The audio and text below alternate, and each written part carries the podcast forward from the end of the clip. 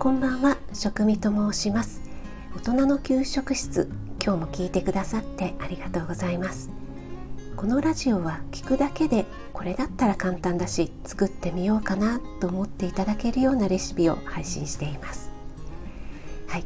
昨日ですねおからの効能活用法についてお話ししたんですがあのあとネットでも買えるのかなと思って Amazon でからパウダーをちょっと調べてみたんですね。そうしたらおからパウダーの中でも加熱して食べてくださいというものがありました。私が買っているおからパウダーのパッケージにはそのまま飲み物に入れてとかヨーグルトにかけてとかね書いてあるのでパウダーの中にも加熱が必要なものがあるとはね知りませんでした。なのでねこれから買おうと思っている方は加熱が必要か必要じゃないかよくパッケージを見た方がいいなと思いまして少し補足のお知らせでした。はい。それでは今日の聞くレシピは白菜としらすの青のりあえをご紹介したいと思います。これもね保育園の子どもたちから先生保護者とね幅広く人気のメニューなんですよ。季節的にもね白菜が出回っている時期ですよね。皆さん白菜どうやって食べていますか？やっぱり鍋物に入れる使い方が多いですかね。お漬物とかも美味しいですよね。でね白菜って結構余っちゃいませんか？私もね1株っていうのはね使い切れないのでなかなか買わないんですが2分の1で買ってもね余らせてしまって今日使おう。今日こそ使おうと思ってるうちにね野菜室で残念な状態になってしまって「ああ白菜ごめんなさい」みたいなね やってしまうんですよね。今日ご紹介する白菜としらすの青のりあえはねそんな時こそ作っていただきたいレシピなんです。それでは早速材料から。今日はね白菜4分の1でご紹介しますね。白菜4分の1約 350g が目安です。しらす 50g 醤油大さじ1杯半から2杯ごま油小さじ1青のり適量です。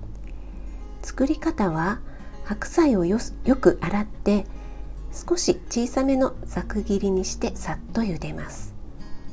茹でたら水に放って固く絞りボウルに入れます。そこにしらす醤油ごま油青のりを加えて混ぜ合わせたら完成です。はい。これもね簡単ですね。調味料は醤油とごま油なんですがこのねごま油がポイントです。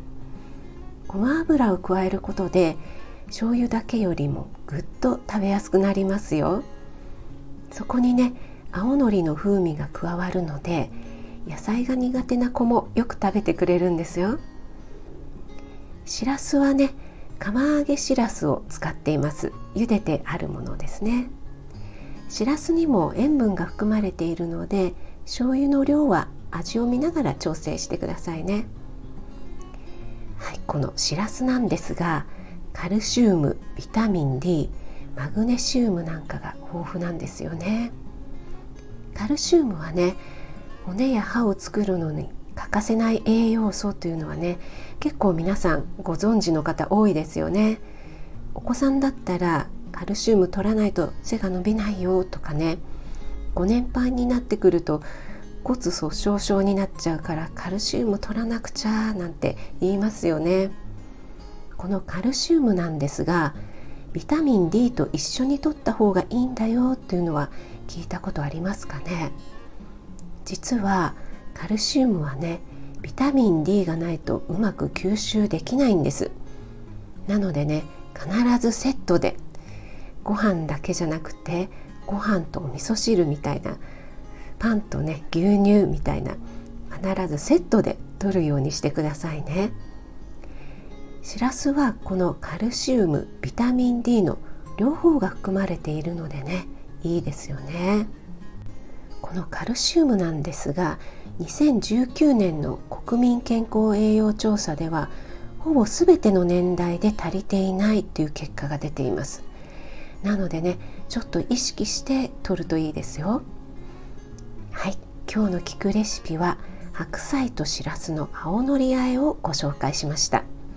今回は白菜だけのご紹介でしたが保育園では白菜の他にきゅうりやもやしなど他の野菜もね加えたりしています。お好みの野菜冷蔵庫にある野菜をプラスしても美味しく食べられますよ。はい今日も最後まで聞いてくださってありがとうございました。皆さんからのね作ってみましたなどのコメント本当に嬉しく見させていただいています。ありがとうございます。よかったらねコメントフォローしていただけると励みになります。YouTube インスタ、ツイッターもやってますのでそちらの方もよかったら是非遊びに来てくださいね。栄養士食味がお届けいたしました。それではまた。